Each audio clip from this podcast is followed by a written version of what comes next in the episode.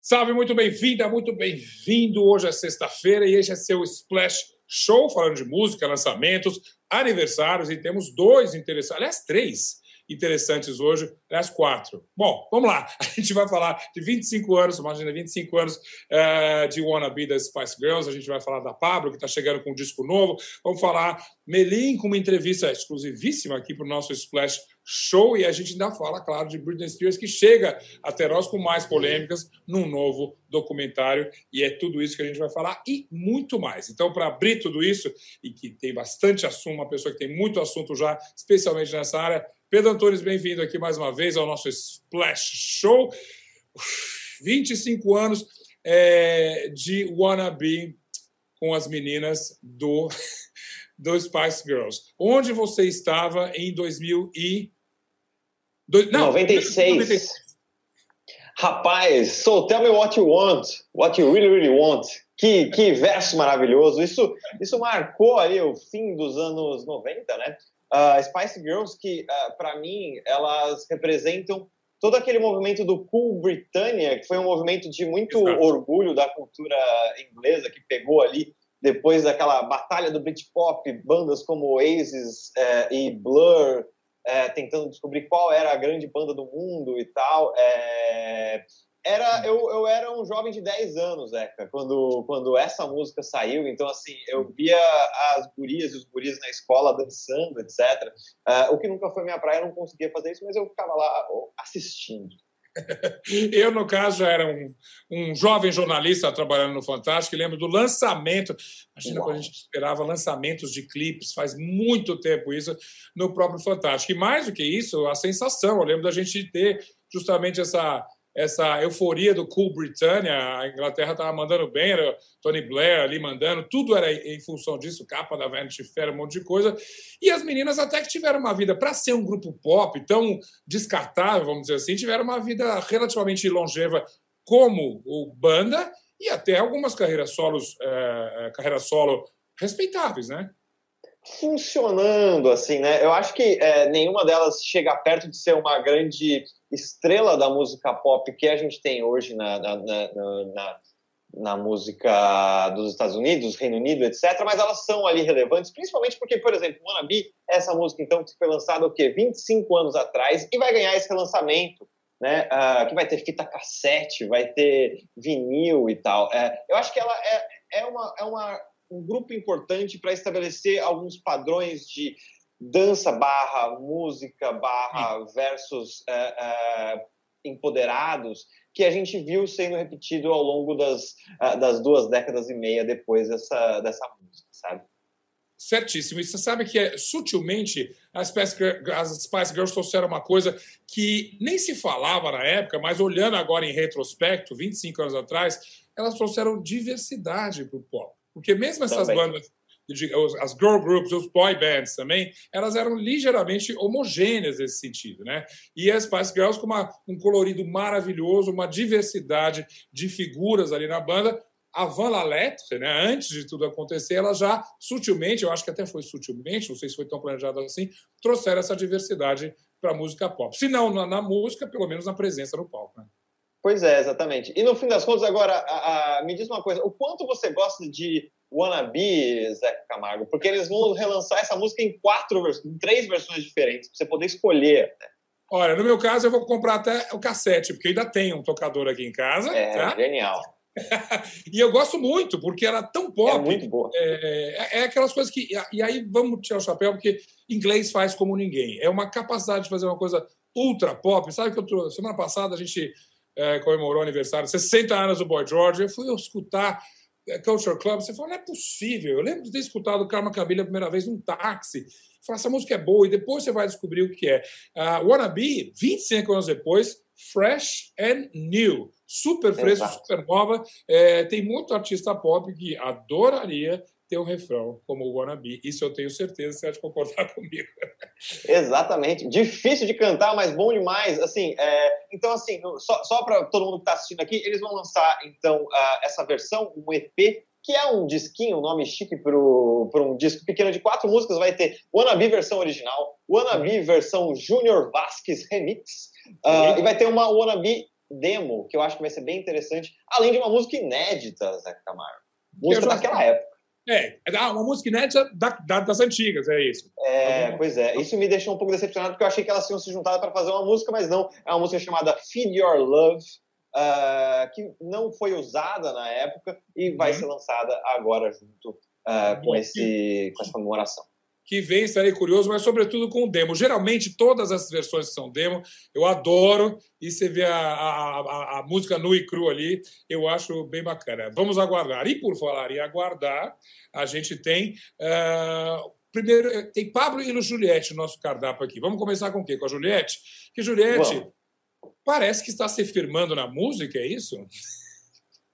Rapaz, Juliette, de repente, entre tantos convites para Juliette cantar, né? Juliette, que é a, a, vencedora do Big Brother 21, é, foi convidada ali para cantar com o Rodolfo, da dupla Israel Rodolfo, foi cantada, convidada para atuar num clipe do Luan Santana e ela negou todo mundo. Cara, ela foi e botou a banca de cantar com o Gilberto Gil. Isso, para mim, já é extraordinário, assim, porque é, é você não foi em, qualquer um dos convitinhos, assim, sabe? Você foi num não. dos maiores da música brasileira. Sim, e começando pelo topo. E você sabe também, eu já vou dar um spoiler de hoje no canal O, a gente tem também o Brasil com Zeca, que a gente vai, foca ali na Paraíba, vamos ter um, um especial Campina Grande maravilhoso, e Elba Ramalho, a nossa grande anfitriã ali, e já conta um pouquinho como é que foi o encontro, e tem palhinha, tem muita música, tem música sertaneja, para lembrar o São João, e recebeu um elogio de Elba, Elba Ramalho. Juliette está bem na fita, né?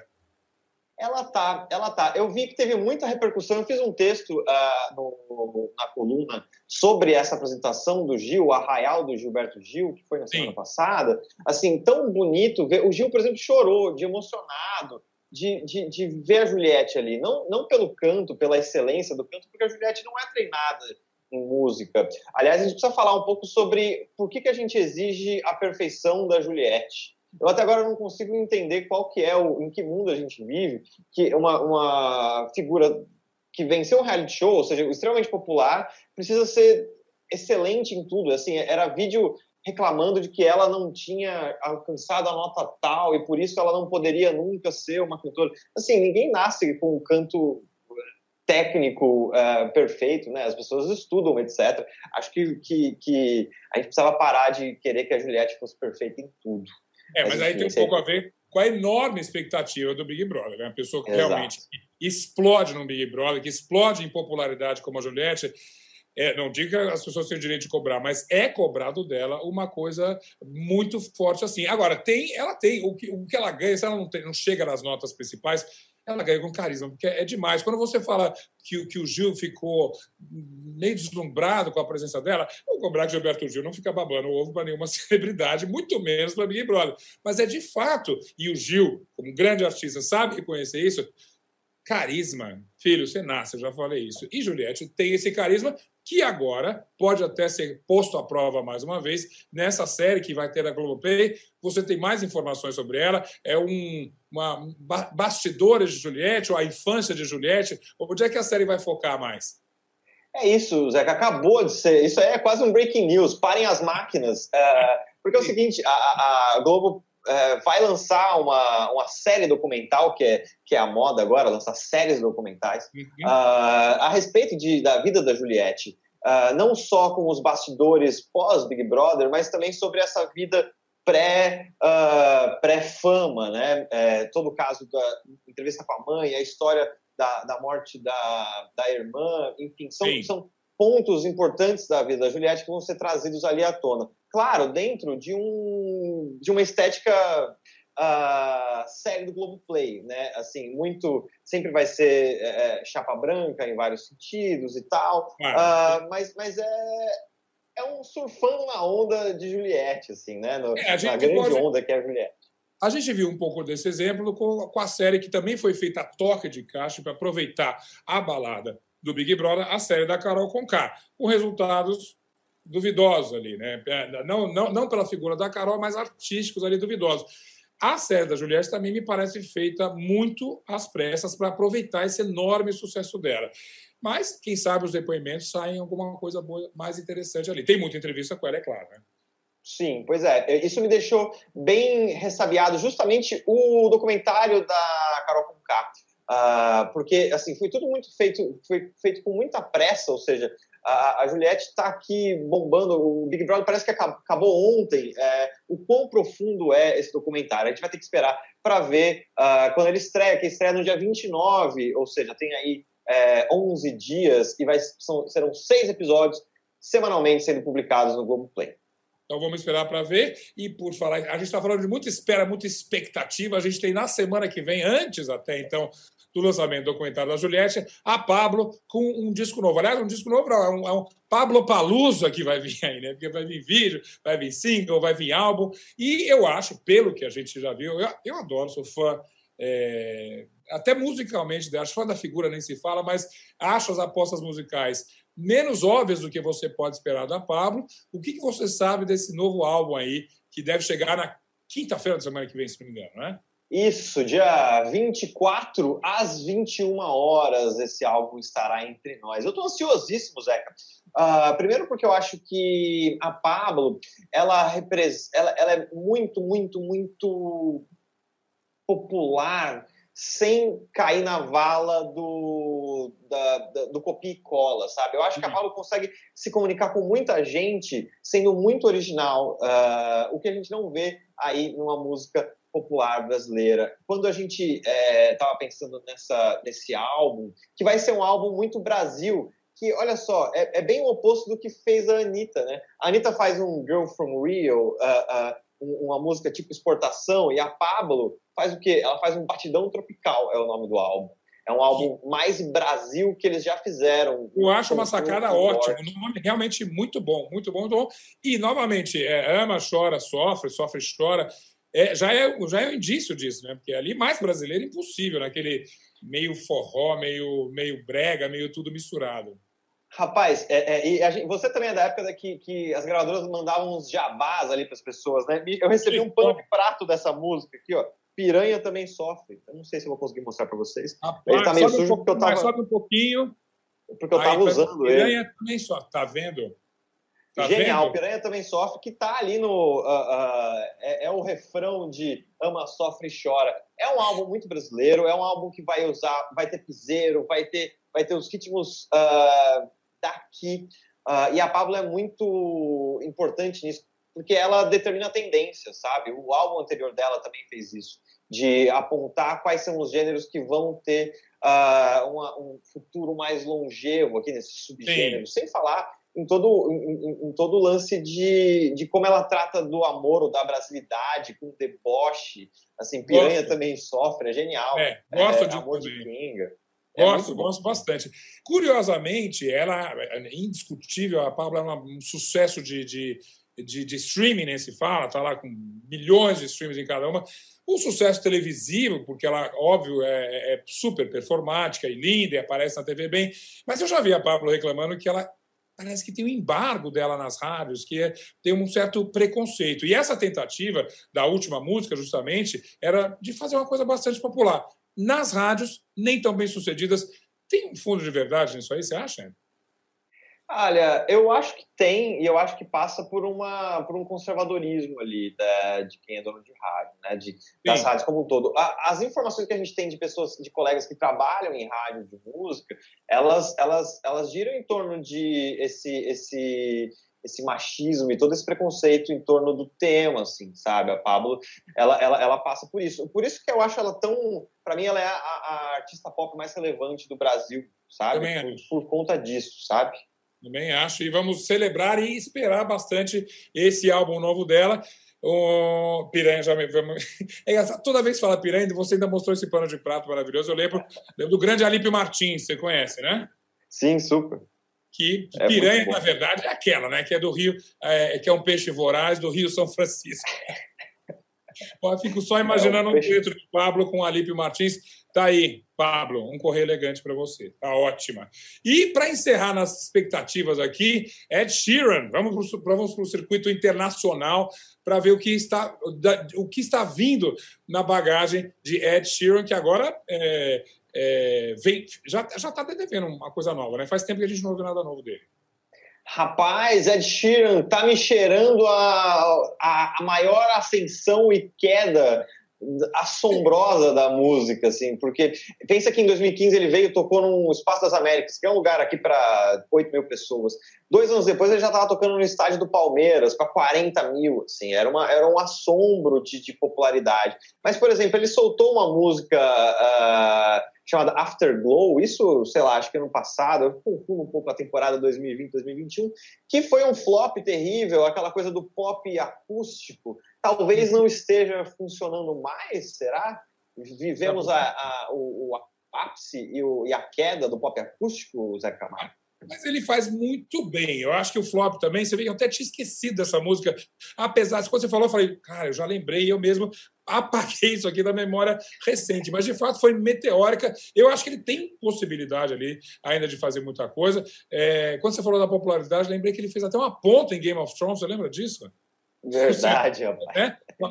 O quão alto você pode chegar, é uma coisa maravilhosa. Agora, o que, que deve vir por aí? Você ouviu rumores de um disco novo? Ah, mais coisas nessa linha do pop folk? Para onde iremos? Para onde irá? Pois Ed é, então, o que, o que, para onde vai o Ed Sheeran? O Ed Sheeran resolveu, talvez numa vibe. É, a gente estava conversando aqui nos bastidores de que todo mundo quer ser o The Weeknd, disse aí o Osmar Portillo, nosso editor de Wall Splash. Uh, e eu acho que sim, no mundo pop hoje todo mundo quer ser o The Weeknd, porque embora ele tenha sido ignorado pelo Grammy, ele trouxe toda a estética anos 80, meio dançante, meio retrô, etc. E o Ed uhum. Sheeran parece estar tá caminhando por esse lado. Isso é muito parece, porque a gente só ouviu 20 segundos de um trechinho, ou seja, um trechinho de música, uh, porque vai ser lançada uma música dia 25 de junho, tá?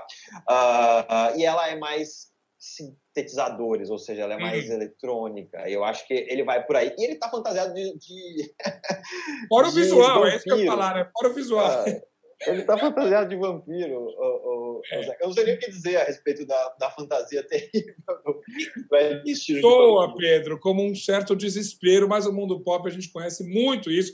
Vamos torcer para ele se concentrar no que realmente importa, que é música, né? Por favor, Ed Exatamente. Capricha que você já fez muita coisa boa e para a gente esperar coisas ainda melhores no futuro muito próximo. Dia 25 você disse que sai, que, é, é saia.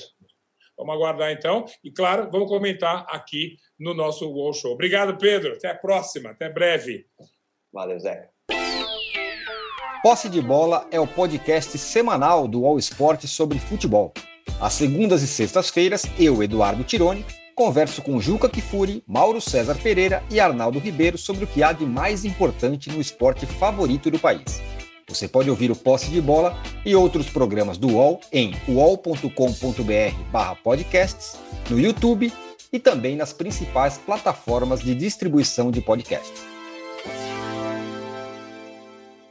Brevíssimo, e agora a gente vai falando das grandes estrelas, que é só o que a gente gosta, que aliás a gente gosta de grandes e pequenas estrelas, como a gente sabe bem, mas a gente gosta de boas polêmicas também. E quando eu falo isso, imagina, Britney Spears, né?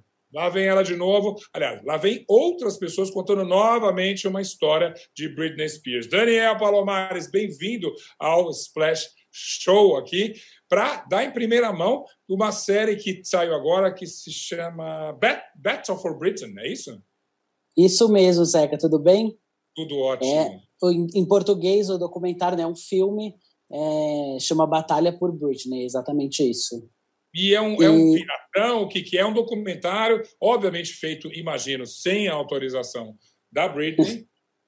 Sim, é um documentário da BBC, é, que está chegando agora na, no Sky Play, no DirecTV Go aqui no Brasil.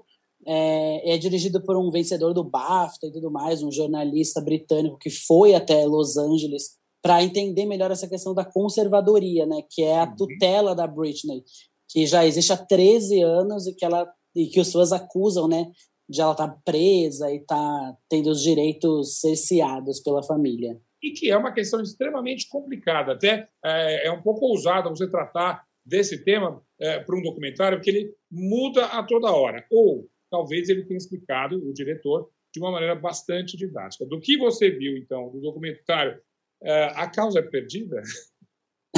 Então, na verdade, ele acompanhou, ele foi a Los Angeles em dezembro do ano passado, que teve uma audiência para discutir essa conservadoria. A Britney não participou dessa audiência e, na verdade, tudo continua igual, né? O pai dela, o James Spears, ainda continua tendo poder sobre as decisões dela e cuidando da fortuna. Só que a novidade é que agora, no dia 23, vai ter uma nova audiência e a Britney, pela primeira vez em 13 anos, vai se reportar à corte para falar a opinião dela, o que ela sente sobre esse processo inteiro.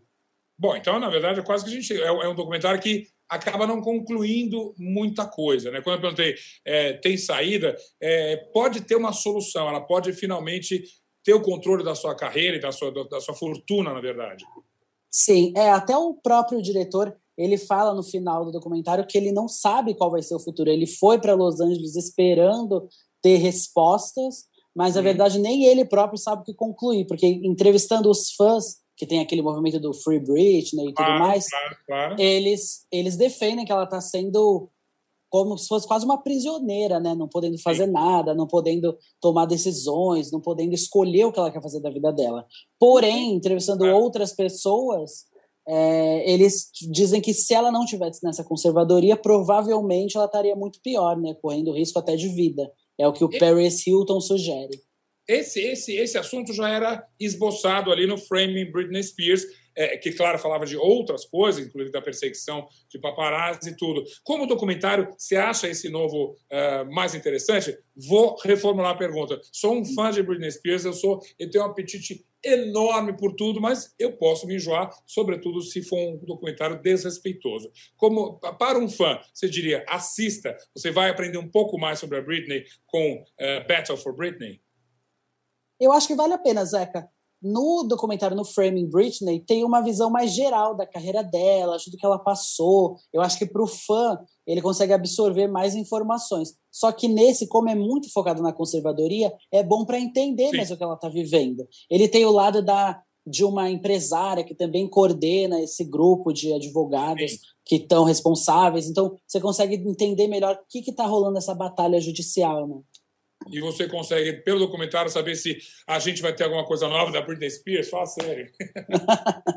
não dá para, infelizmente, não dá para saber, Zeca. Agora tá todo mundo esperando, né, por esse depoimento dela agora dia 23. Isso. Tem ela, pelo, por notícias que já saíram em vários sites e tabloides internacionais, ela quer colocar uma advogada é, no lugar do pai, coordenando essa conservadoria, mas não sabemos ainda se ela vai conseguir se libertar disso ou não já são 13 anos né, nessa, nessa vida controlada. Free, free Britney, deixa, deixa a moça viver, deixa ela cantar, que a gente está esperando. Daniel, super obrigado. Tá bom, eu como fã vou seguir seu conselho, vou assistir. Depois debatemos mais sobre uh, Battle for Britney. Obrigadíssimo. Tá ótimo, obrigadão, Zeca. Até o próximo Splash Show e a gente agora anuncia uma primeiro uma parceria inusitada. Eu levei uma, um susto, um bom susto, quando eu soube que o Melim tinha gravado um álbum só com músicas do Djavan. É, também é uma coisa natural, é, o Melim, com a qualidade musical que eles têm, sobretudo aqueles arranjos vocais maravilhosos, se interessar por músicas intrincadas ali. É um, o Djavan, é, dos nossos compositores aqui, é um cara que faz um pop bastante sofisticado, não nesse sentido né, de, de, de exclusivo, mas de de elaborado, bastante elaborado. Então, eu fiquei muito curioso de ouvir esse trabalho. Aliás, mais do que isso, eu fiquei curioso de falar com o Diogo, com o Rodrigo e com a Gabi, que muito carinhosamente responderam algumas perguntas aqui para o nosso Splash Show. E eu vou começar com a primeira. Eu sei que eles estão gravando mil coisas, é, vídeos e tal, mas tiveram esse tempinho para esclarecer algumas dúvidas. Primeiro, Querido e querida Gabi, que ideia foi essa? Como é que vocês foram tirar a sacada de fazer um álbum com músicas do Djavan? E aí, Zeca? Oi. Valeu aí pelo carinho com a gente. Cara, surgiu muito natural. A gente estava comentando no carro, assim, um dia, sobre a, a nossa vontade de gravar as músicas do Djavan. Por isso o nome do projeto é Deixa a Vida do Coração. Inclusive, todo mundo que fez parte do projeto, o próprio Max Viana, que é o filho do Djavan, o Juliano Moreira, que é o nosso guitarrista, super talentoso como intérprete, o Ricardo Melquides, que é o diretor, todo mundo é apaixonado por Djavan e todos nós tínhamos vontade de conhecer o Djavan, e trabalhar com qualquer coisa dele e a gente ficou muito feliz, cara. Foi, acho que, além de um trabalho, um sonho realizado. É assim que a gente Você imagina sente. a emoção que a gente pôde conhecer o nosso ídolo de perto. E não só isso, né, de gravar uma faixa com ele. A gente gravou uma das faixas desse projeto, cantando pessoalmente com ele. Foi uma, uma vibe muito incrível, um momento muito especial. Eu espero que, que isso fique, né, pela nossa carreira. Com E eu espero que certeza. vocês possam sentir também daí essa energia que rolou aqui no backstage. É uma parada que mudou assim a nossa vida, a gente vai levar pra sempre, gravar com o. Ah, e claro que ia mudar a vida de vocês, já é um, um ícone ali da nossa, da nossa música. Eu acho até, posso falar que eu tenho intimidade com vocês, uma grande ousadia querer gravar, se propor a gravar esse repertório, que é lindíssimo, na verdade. E, aliás, a escolha de músicas, das faixas ali, estão de parabéns. Mas quando eu falo nesse atrevimento, eu digo justamente, como eu mencionei antes, que as músicas do, do, do elas são muito elaboradas, assim, são complicadas, são, os refrões até são, são pouco óbvios ali, o que dá um certo trabalho. Eu já vi várias versões do Djavan, nem todas estão bem sucedidas, todas de vocês estão super bem sucedidas, mas eu fico imaginando o trabalho que deu para adaptar esse, esse, essa harmonia vocal maravilhosa que o Melim tem eh, com essas músicas. Como é que foi esse processo de se adaptar ou de trazer esse repertório do Djavan para o som do Melim?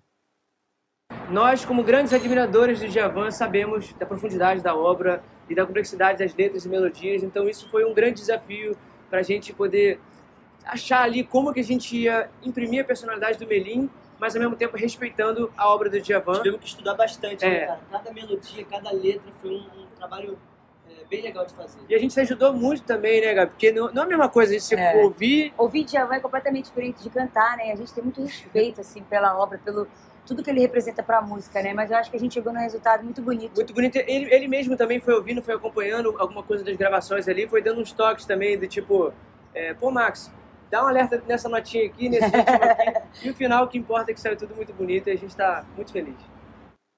Saiu super bonito. Aliás, que luxo, você tem o próprio Javan acompanhando esse trabalho aí. Parabéns pelo trabalho, ficou lindo. É, já ouvi algumas vezes, vou ouvir mais ainda, mas também do Melim a gente espera sempre coisa bacana. Agora, já se chegaram no Javan e deu super certo, e vocês já têm esse talento, já tem uma carreira. Vamos lá, se vocês pudessem sonhar em fazer um outro songbook agora, com a participação de um grande artista, quem sabe, quem seria ele? A gente falou em tantas entrevistas sobre essa vontade de, de, né, gravar com o Djavan, que eu tô acreditando muito nesse poder da palavra, né? Da Aconteceu, externar né? isso, né, pro universo. Lei da atração, né? Então, acho que um cara, assim, que eu tenho muito sonho, aí é pra sonhar mesmo, né? Já gravamos com o Vamos Djavan. juntos, então, duvido. Vamos sonhar. juntos. Um, dois, três. Steve Wonder. Caraca, nós. já, já, tá, já tamo- chutaram Não a foi bola lá, ensaiado, não, hein? Vamos sonhar, vamos sonhar. Olha, eu gosto de gente que sonha alto.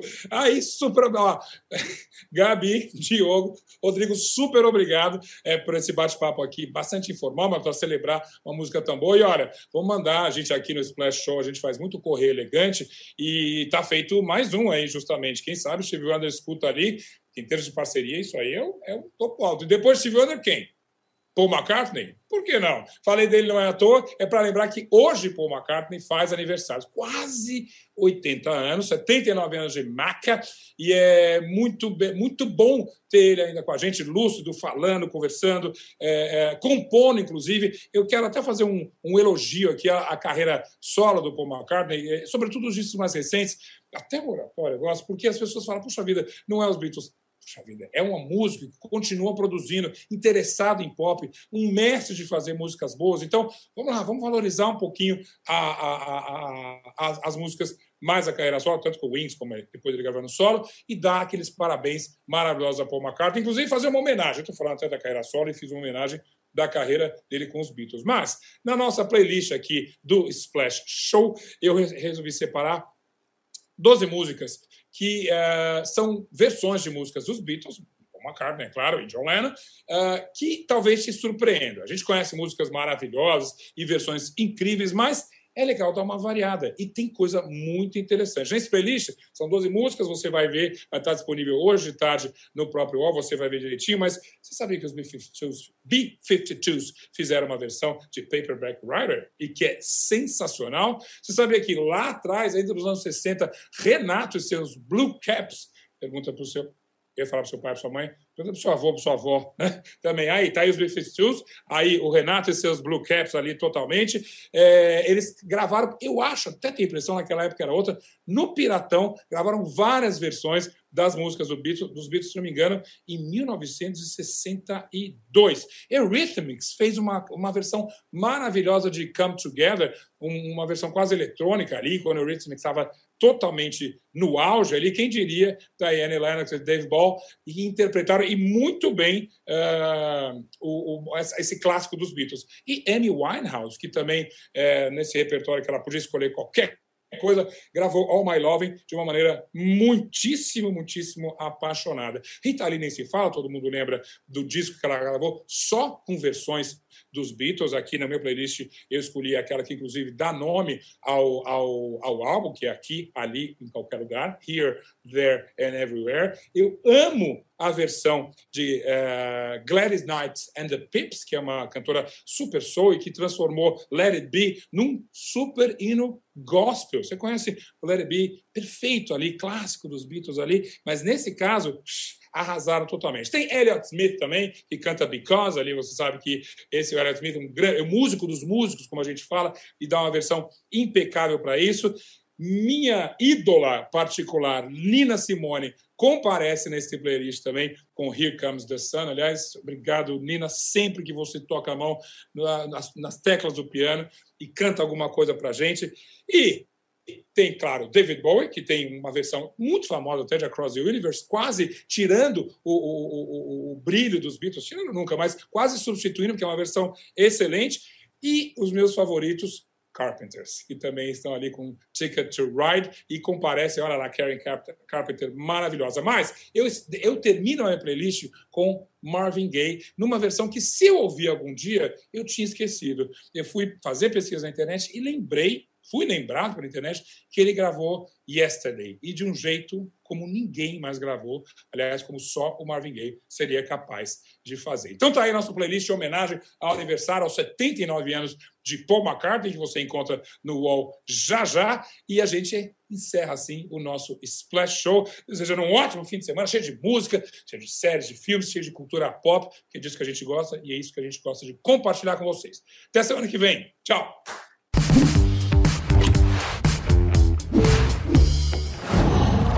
Qual